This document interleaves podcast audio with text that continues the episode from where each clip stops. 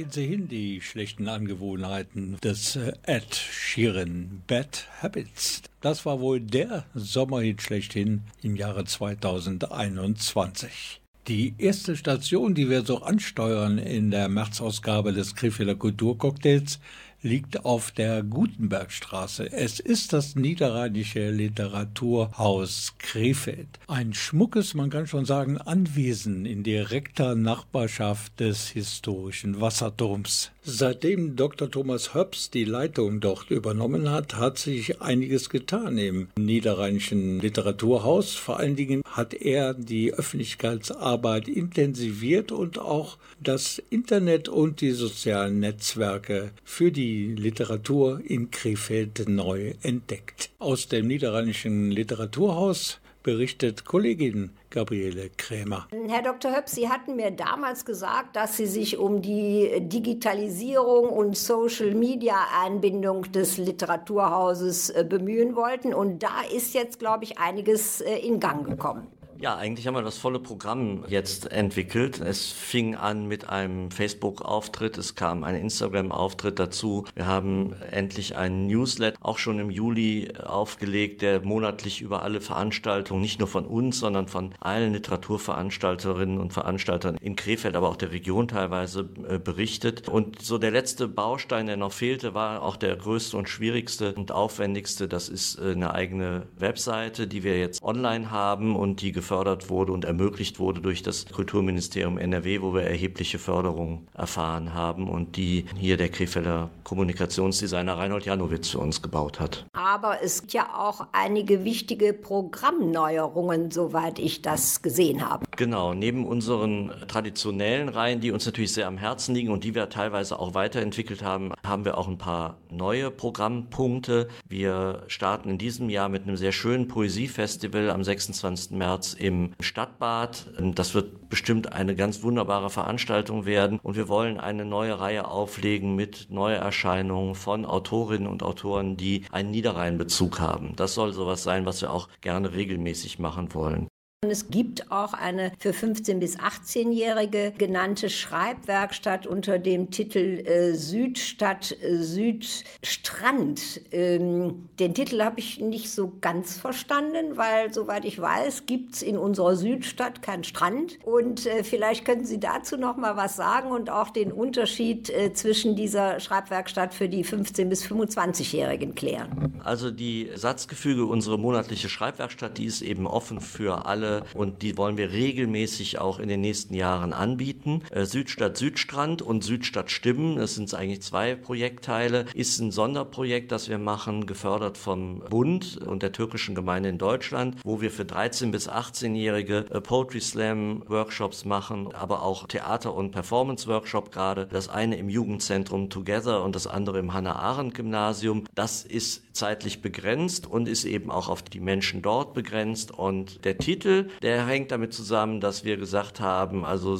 Südstadt im Sommer, man träumt man davon, vielleicht wegzukommen, lieber an den Südstrand, aber vielleicht liegt der Südstrand auch direkt mitten in der Stadt. Und da hatten wir auch gehofft, dass wir da was machen können, aber da war das Stadtbad ja leider nochmal geschlossen worden. Aber wir sind weiter mit den Freischwimmern im Gespräch, wie wir das auch weiterentwickeln können. Haben Sie sonst noch irgendwas an größeren Festivals oder so im Auge oder in der Pipeline? Tatsächlich haben wir noch was, worauf wir ein bisschen hoffen. Wir haben einen größeren Förderantrag wieder beim Kulturministerium gestellt und wenn der positiv beschieden würde, dann würden wir im August nochmal so ein besonderes Crossover machen können von Literatur mit bildender Kunst, mit Musik und auch vielleicht installativ im öffentlichen Raum. Das wäre nochmal so ein richtig schönes Highlight im Sommer, aber da wissen wir eben noch nicht, ob wir die Finanzierung dafür haben. Und kommen wir nochmal auf die Website zurück. Da habe ich einen äh, Menüpunkt äh, gefunden, äh, der ähm, von einem Board sprach. Und da weiß ich nicht so genau, ist das was Neues an Einrichtungspunkt? Gibt es da noch mehr neue Einrichtungspunkte, um das mal ein bisschen salopp zu formulieren? Wenn man schon mal bei uns im Haus war, dann kennt man das. Äh, das ist so eine kleine 50er Jahre Messingablage im Foyer, wenn man das so sagen will. Und wir stellen da immer die Neuerscheinung von Autorinnen und Autoren mit Niederrheinbezug drauf und fotografieren die. Und daraus ist die Idee entstanden. Und wir stellen diese Bücher eben auf unseren sozialen Kanälen, aber jetzt eben in erster Linie erstmal auf unserer Webseite dann auch regelmäßig vor. Wenn man also wissen will, was in dieser Stadt, aber in der ganzen Region an neuer Literatur entsteht, dann kann man einfach auf unsere Seite nlh-krefeld.de gehen, das Board anklicken und dann über die Zeit kommen immer mehr Titel rein und dann findet man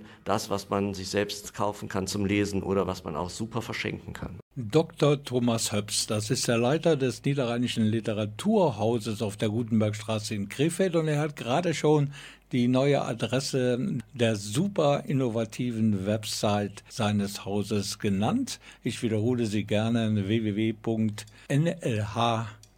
krefeld.de. Und gleich erfahren wir wesentlich mehr über die Entstehungsgeschichte dieses neuen Webauftritts des Niederrheinischen Literaturhauses. Is it getting better? Or do you feel the same? Will it make it easier on you now? You got someone to blame. You say, one love, one life. When it's one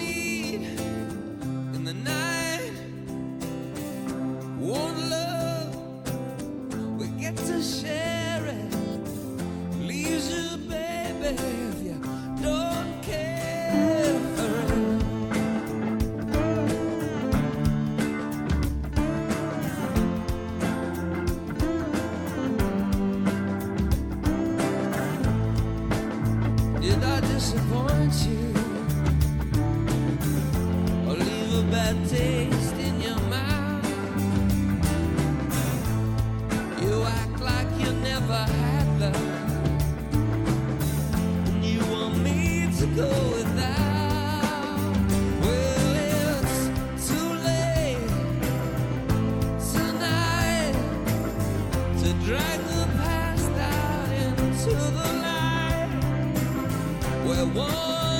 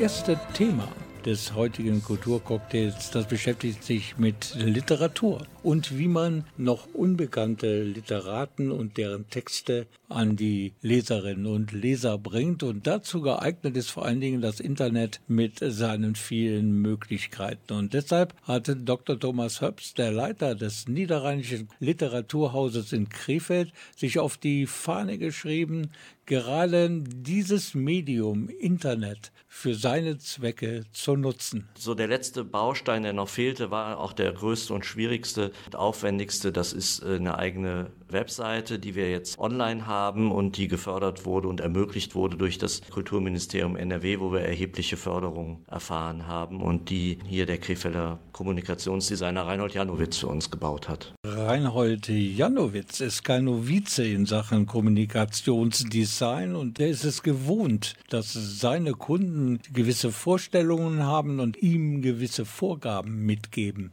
Als Webdesigner ähm, hat man eigentlich selten freie Hand. Man ist da ja Dienstleister des Kunden. Und äh, in dem Fall ist es natürlich auch so, ähm, der Dr. Höps hat natürlich ganz klar Vorgaben gemacht, welche Inhalte Vorrang haben, in welcher Struktur er die gerne darstellen möchte. Es gab also ein Briefing, auf dessen Basis das Konzept entwickelt werden konnte. Zum Beispiel gab es äh, von Seiten des Literaturhauses die Vorgabe, auf der Website für Barrierefreiheit zu sorgen. Das ist ein Thema, was für mich da auch in der Ausprägung ein bisschen Neuland war, sage ich mal. Das haben wir aber trotzdem genutzt, um uns da entsprechend umzutun und haben jetzt eigentlich ein schönes kleines Werkzeug, was man an der rechten Seite sehen kann und aufklappen kann, um dann eben für verschiedene Sehprobleme und so weiter die Seite lesbar zu machen.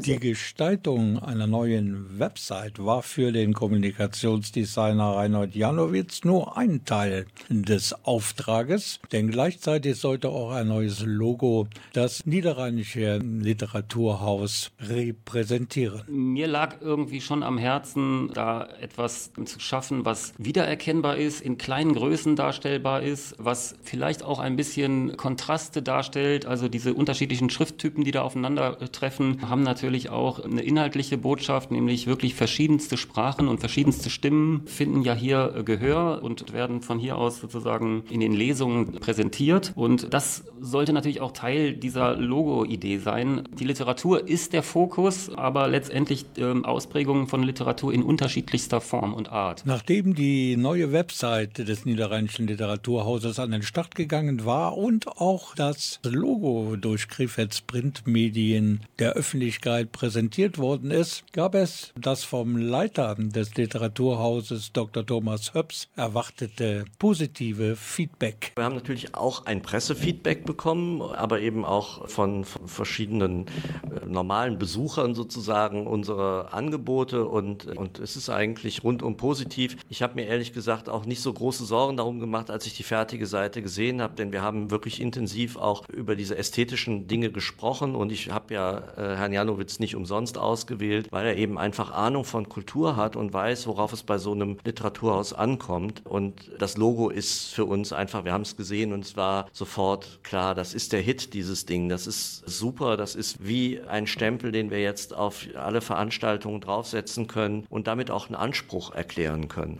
In allen möglichen Variationen kann man bestimmt dieses neu gestaltete Logo des Niederrheinischen Literaturhauses am kommenden Samstag beim Lyrikfestival des Niederrheinischen Literaturhauses in Kooperation mit den Freischwimmern sehen und bewundern. Dieses Festival findet also am kommenden Samstag statt, das ist der 26. März, anlässlich des Welttags der Poesie. Um 16 Uhr geht's los, Ende so circa 22 Uhr. Vom Nachmittag bis in den Abend lesen elf Lyriker ihre Gedichte und ab 21 Uhr gibt's Musik mit einem DJ. Ein gastronomisches Angebot, so wird mir ans Herz gelegt, das bitte auch hier weiterzugeben im Kulturcocktail.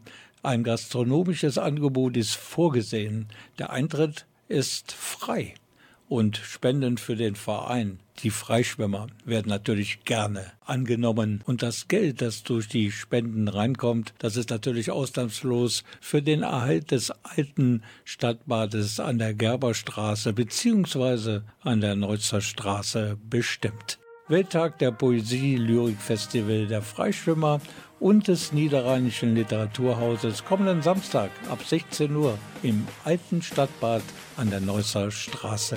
Ich denke viel zu oft an morgen. Wo will ich hin und wer will ich sein? Ist meine Zukunft schon geschrieben?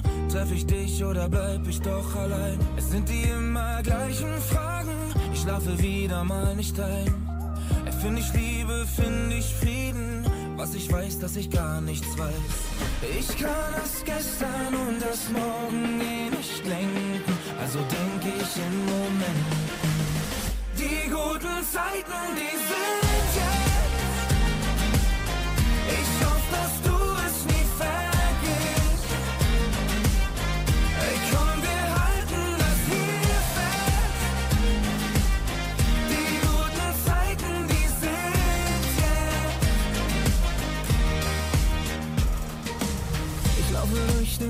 von gestern und frag mich, ob ich was versäumt. Er bleiben meine Spuren für ewig, doch da ist nichts, was ich bereue. Es sind die immer gleichen Fragen, ich schlafe wieder mal nicht ein. Hab ich Liebe, hab ich Frieden, was ich weiß, dass ich gar nichts weiß. Ich kann das gestern und das morgen eh nicht lenken, also denk ich im Moment. Die guten Zeiten, die sind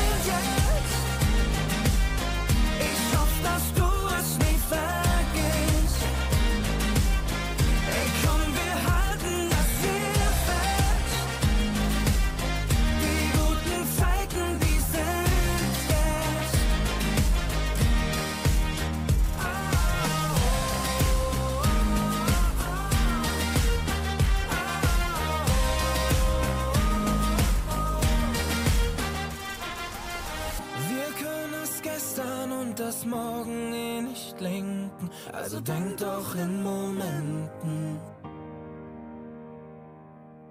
Die guten Zeiten, die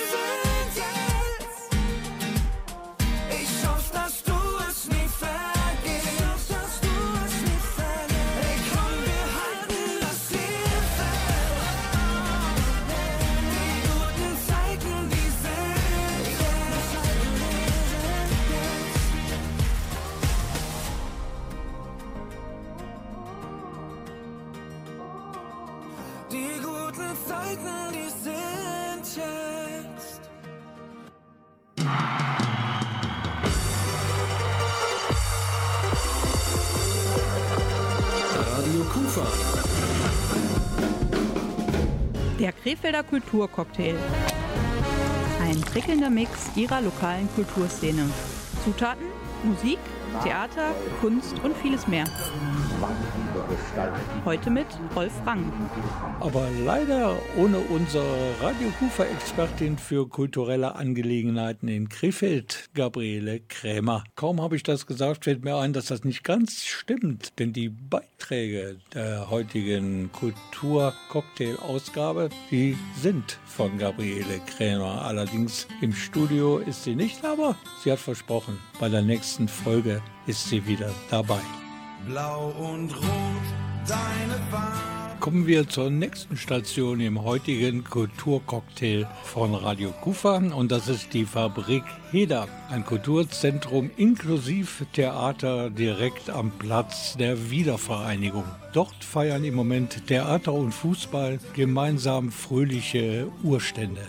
Die szenische Lesung Das Wunder von der Grotenburg erinnert an ein Fußballspiel aus dem Jahre 1986. Damals gewann Bayer Uerdingen im Europapokal der Pokalsieger nach einem 1 zu 3 Rückstand zur Pause am Ende mit 7 zu 3 Toren und zog somit ins Halbfinale ein. Seitdem gehört diese Begegnung absolut zur Sport-DNA in Krefeld. Eine Zugabe, so wie sie damals die Fans nach dem Schlusspfiff forderten, hat es bis heute im Krefelder Fußball nicht gegeben. Deshalb ist diese Theaterfassung vom Wunder von der Rotenburg vielleicht genau zum richtigen Zeitpunkt auf die Bühne gekommen. Meine Kollegin Gabriele Krämer, die war dort und hat sich, trotzdem sie wirklich kein Fußballfan ist, köstlich amüsiert. Hier ihr Bericht. Heute Abend war ich in der Fabrik Heder und habe dort ein äh, recht interessantes Stück gesehen, das sich äh, ein bisschen mit Fußball beschäftigt, aber irgendwie auch wieder nicht so ganz. Bei mir sind jetzt die Protagonisten des Stückes, die Betty Ixkes und der Rüdiger Höfgen. Und der Herr Höfgen hat also das Stück auch irgendwie geschrieben. Es trägt den Titel Das Wunder der Grotenburg. Das müssten Sie jetzt unseren nicht so fußballaffinen Zuhörenden bitte mal kurz erklären. Ja, es geht um ein Fußballspiel äh, von 1986, also schon sehr lange her, aber das hat sich, denke ich mal, unwiderruflich ins Gedächtnis auch der Stadt gebrannt. Das Wunder von der Grotenburg, das Europapokal-Viertelfinale-Spiel zwischen Bayer Uerdingen und Dynamo Dresden ging damals 7 zu 3 aus, nach einem 1 zu 3 Rückstand zur Halbzeit. Und ja, es wird heute als eins der größten Fußballspiele des letzten Jahrhunderts gesehen. Jetzt bin ich ganz überrascht darüber. Mir war das selber nicht so bekannt. Da frage ich mich, wie kommt man auf die Idee, ein Stück über solch ein Spiel zu schreiben? Im Endeffekt war der Ausgangspunkt, muss man sagen, die Revue über Borussia Mönchengladbach, die auch in den Vereinigten Städtischen Bühnen ja vor einiger Zeit mit großem Erfolg lief, in Gladbach und in Krefeld als Gemeinschaftstheater. Und ich bin dann irgendwann mal zu Herrn Grosse, also zu Michael Grosse, dem Generalintendanten der Vereinigten Städtischen Bühnen gegangen, habe gesagt, wenn wir schon was hier über Gladbach haben, dann müssten wir eigentlich auch mal was über Uerdingen machen. Und so war eigentlich der Keim der Idee geboren. Das ist aber jetzt auch fünf, sechs Jahre her, dass wir darüber zum ersten Mal gesprochen haben. Bei dem etwas ungewöhnlichen Format habe ich eigentlich auch an Sie gedacht, Frau Ixges, denn Sie sind doch, glaube ich, auch die Schöpferin des Glühweinkabaretts und des Lachblütenfestivals. Ja, aber dieses ungewöhnliche Format, das Sie ansprechen, wir machen hier eine szenische Lesung, es wird also nicht direkt Theater gespielt, ist natürlich eher der Corona-Situation geschuldet gewesen. Von daher ist das jetzt auf diese drei Leute, auf uns drei reduziert worden und wir agieren jetzt halt nicht frei auf der Bühne, sondern ja, agieren im Sitzen und Lesen und spielen dabei sämtliche Emotionen auch mit durch, aber wir sind halt nicht frei in dem Tun und Lassen auf der Bühne, wie wir es gerne würden. Und da kamen dann Leserbriefe, ich sag mal, die waren nicht von schlechten Eltern. Hier habe ich ein paar zitiert. Im Osten ist es so ziemlich als das größte Beschissspiel in der Fußballgeschichte bekannt. DDR-Mannschaften galten generell ja immer als sehr auswärtsschwach im Europapokal, gerade bei Spielen im Westen, wo Korruption und Käuflichkeit zum guten Ton gehören. Ja, man kann sagen, dass der Wessi an sich schon die Korruption mit der Muttermilch implementiert bekommt. Wir erfahren gleich noch mehr über das Theaterstück Das Wunder von der Grotenburg.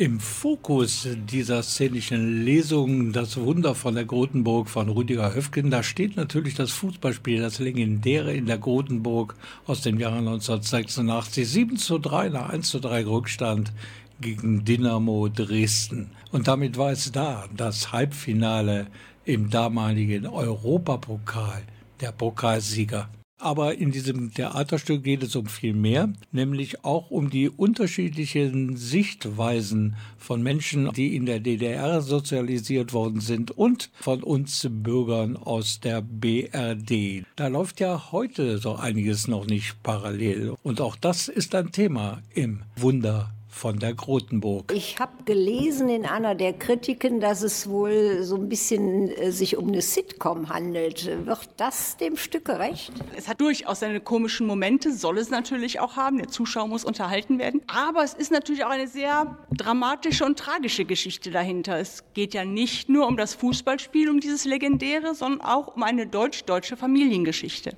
Sie als Autor, da müsste ich jetzt wissen, sind Sie ein Fußballfan? Und äh, wenn ja, was ich fast annehme, wie haben Sie sich in dieser Doppelrolle Autor und äh, Bühnenschauspieler gefühlt? Ja, also die Rolle, die ich spiele und auch geschrieben habe, der Alexander Burbach, äh, da steckt sicherlich viel von mir drin, auch wenn das jetzt nicht eins zu eins ich bin. Was ich auch bin, ich bin in Uerdingen geboren. Ich war immer Bayer Uerdingen oder heute KFC Uerdingen Fan und ich war auch damals bei dem Spiel dabei. Ich war da wirklich 20 Jahre alt, also insofern stimmt das alles. Was sicherlich neu für mich war, auch als ich angefangen habe, das Stück zu schreiben, war eben die andere Seite, die Seite von Dynamo Dresden, also quasi sich Gedanken zu machen über den Osten, über die Situation damals in der DDR, weil das etwas war, was mich in den 80ern ja gar nicht interessiert hat, sondern da war wirklich nur, dass wir dieses Spiel gewonnen haben. Und dieser deutsch-deutsche Kontext, der kam jetzt eigentlich erst beim Schreiben auch bei mir richtig an. Haben Sie, Frau Ixkes, vielleicht auch irgendwelche Beziehungen persönlicher Art zu diesem Wechsel? Sprich, kommen Sie eventuell aus äh, der ehemaligen DDR? Nein, beim besten Willen. Ich bin sogar auch in Krefeld geboren. Nein, also ich habe jetzt keinen direkten Bezug dazu. Ich habe auch vorher von dem Spiel maximal gehört gehabt. Ich hatte es vorher auch nie gesehen. Für mich war das also auch ein Neuland. Und ich finde halt bloß sehr schön, dass wir diese Gemeinschaftsgeschichte mit dem Stadttheater halt auch machen konnten, dass es halt mit uns als nicht-Stadttheater-Zugehörigen funktioniert hat und dass es eine so schöne Produktion trotz allem geworden ist, trotz der ganzen Corona-Krise, ist eigentlich wunderbar.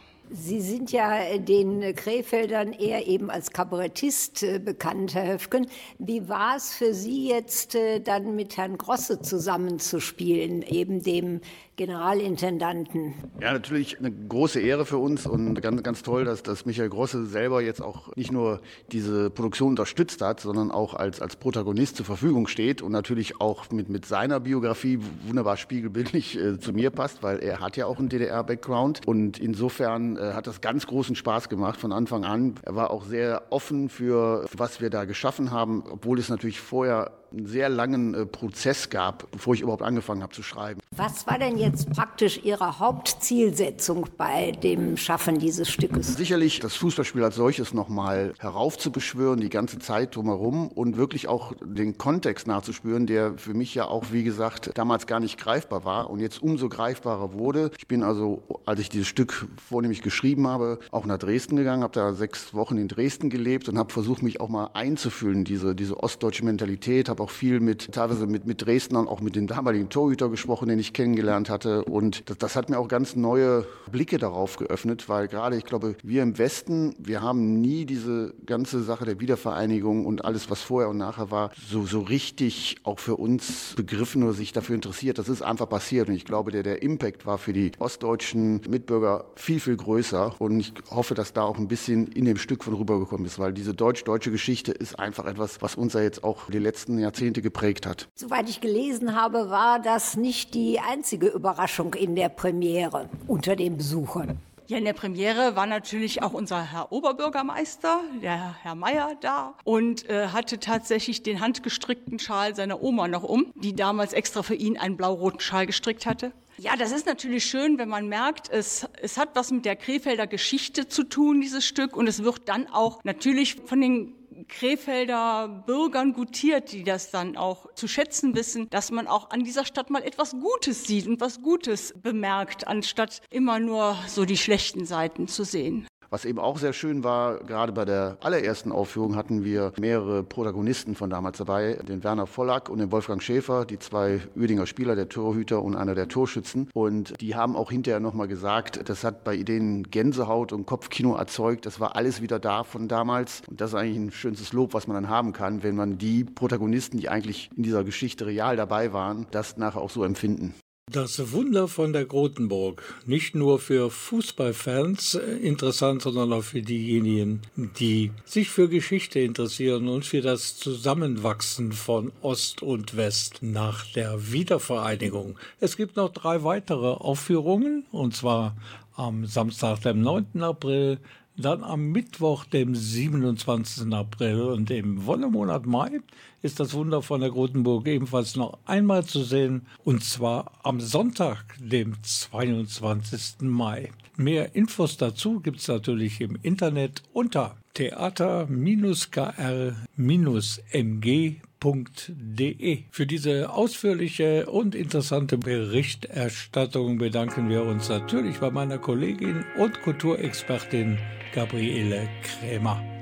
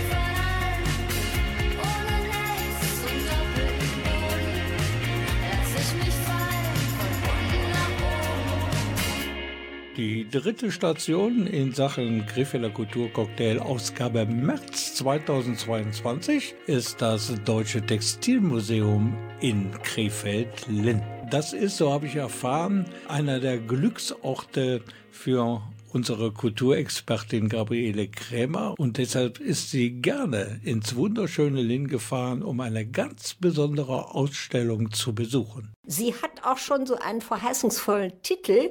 Das wird uns jetzt aber alles die Leiterin des Museums, Dr. Annette Schiek, erklären. Die Ausstellung heißt The Rustle of Touch, ein Hauch, also zwei Teile des Titels, einmal Englisch, einmal Deutsch, weil wir natürlich auch grenzübergreifend aktiv sind. Wir haben eine Künstlerin hier zu Gast, Ellen Cord, die in den Niederlanden lebt und die ähm, historische Unterwäsche fotografiert hat in einer ganz besonderen Weise. Also Sie finden hier keine Fotos wie aus dem äh, Hochglanzkatalog zum Bestellen, sondern es ist Kunst und der ganze Raum ist eine Kunstinstallation. Wir haben immer den Anspruch, dass wir alles Mögliche rund ums Textile präsentieren, aber dass die Folge unserer Ausstellung in möglichst krassen Kontrasten äh, passiert. Also zuletzt hatten wir mehr oder weniger akademisch die chinesischen Textilien unserer Sammlung, ist alles wissenschaftlich aufgearbeitet gewesen und, und jetzt haben wir Frau Kort, die aus unserem Raum eine Kunstinstallation gemacht hat mit ihren Fotos, aber auch mit historischen Objekten, auch mit Objekten aus unserer Sammlung und aus anderen Sammlungen. Also es ist ein Dialog zwischen Kunst und Museum und Sammlung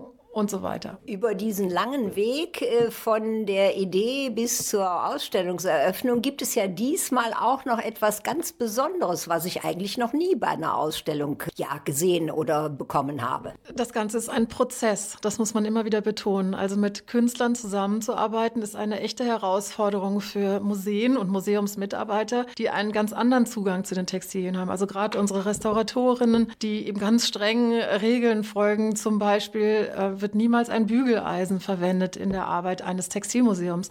Aber wenn Sie jetzt in die Ausstellung gehen, finden Sie ein Bügelbrett und ein Bügeleisen. Und das geht auf Frau Korts Verantwortung. Also für sie hängt halt ganz viel an Inspiration an einem Bügeleisen und Bügelbrett. Das, es hat eine Szene gegeben, wo eine Dame eben Spitzenunterwäsche gebügelt hat. Und das hat sie irgendwie sehr berührt und im Grunde das ganze Projekt in, äh, in Gang gesetzt.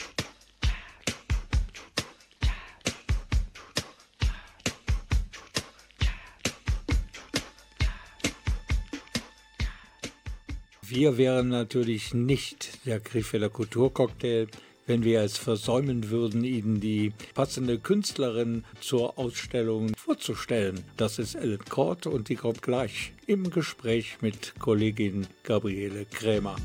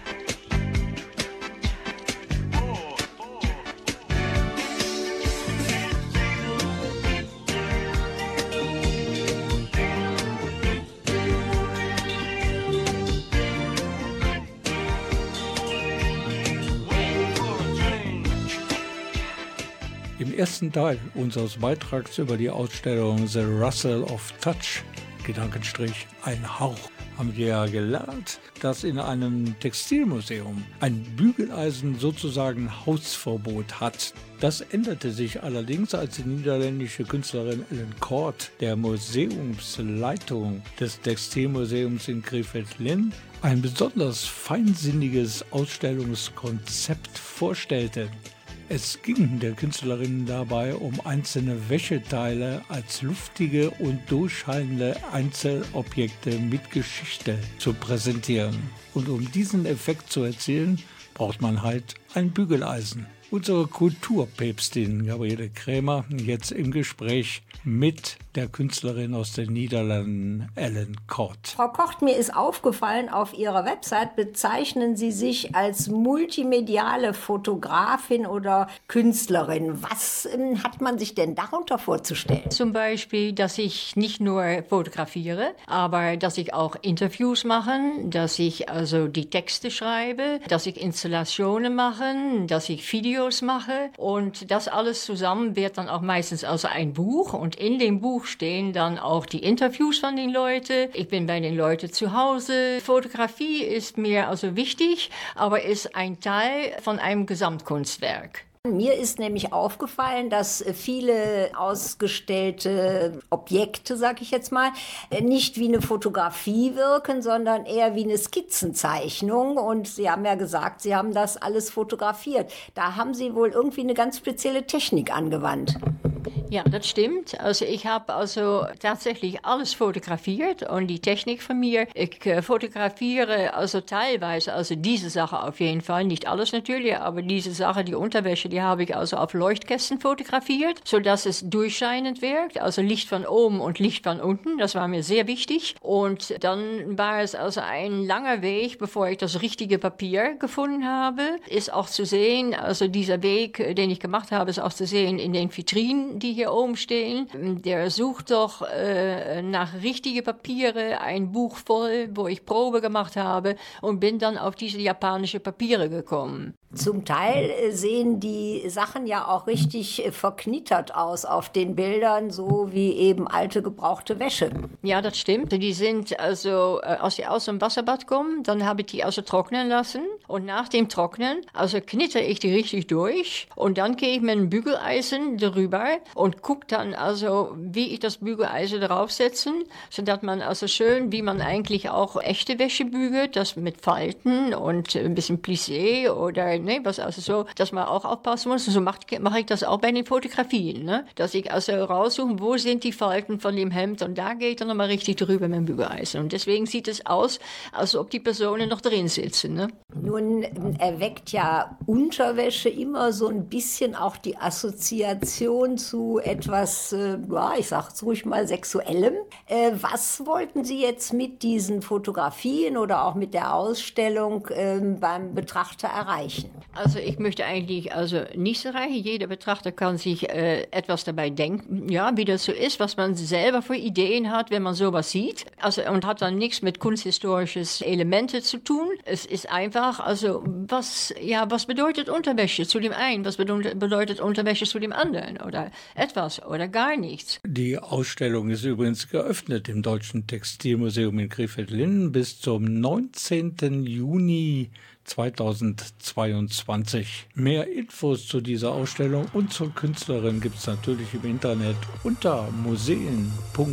Radio Kufa. Der Krefelder Kulturcocktail.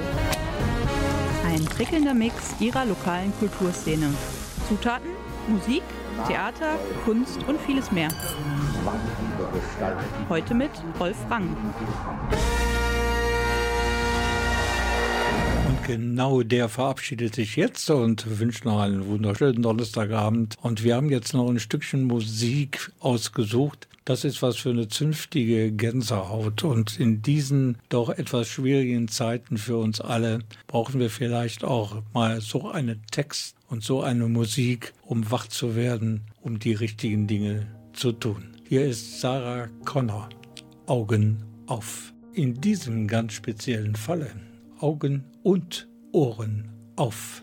Und wenn sie wieder marschieren mit Parolen unsere Liebe zensieren. Siehst du die Welle dort am Horizont? Aus Angst wird Wut und aus Wut wird Gewalt. Sie rast auf uns zu in Menschengestalt. Siehst du die Welle, wie sie näher kommt? Bleibst du mit, bleibst du weg oder tauchst du hinein? Traust du dich mit deiner Meinung alleine zu sein? Augen auf, das hier ist dein Leben, nur du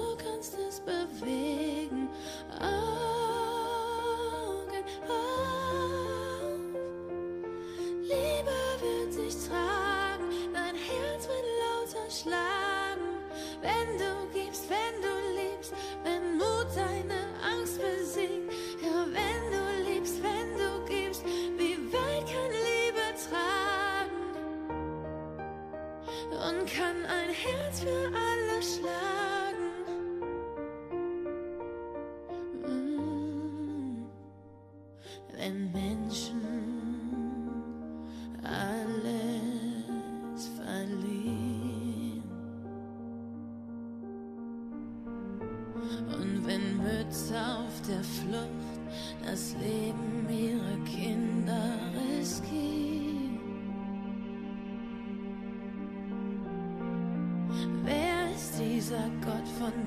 sich alle erzählen? Für den Menschen sterben und andere quälen, der zulässt, dass Frauen hinter Männern gehen. Warum können wir nach den Bildern schlafen gehen und weiter träumen, als sei nichts geschehen? Krieg dein Arsch endlich hoch, Zeit aufzustehen. Augen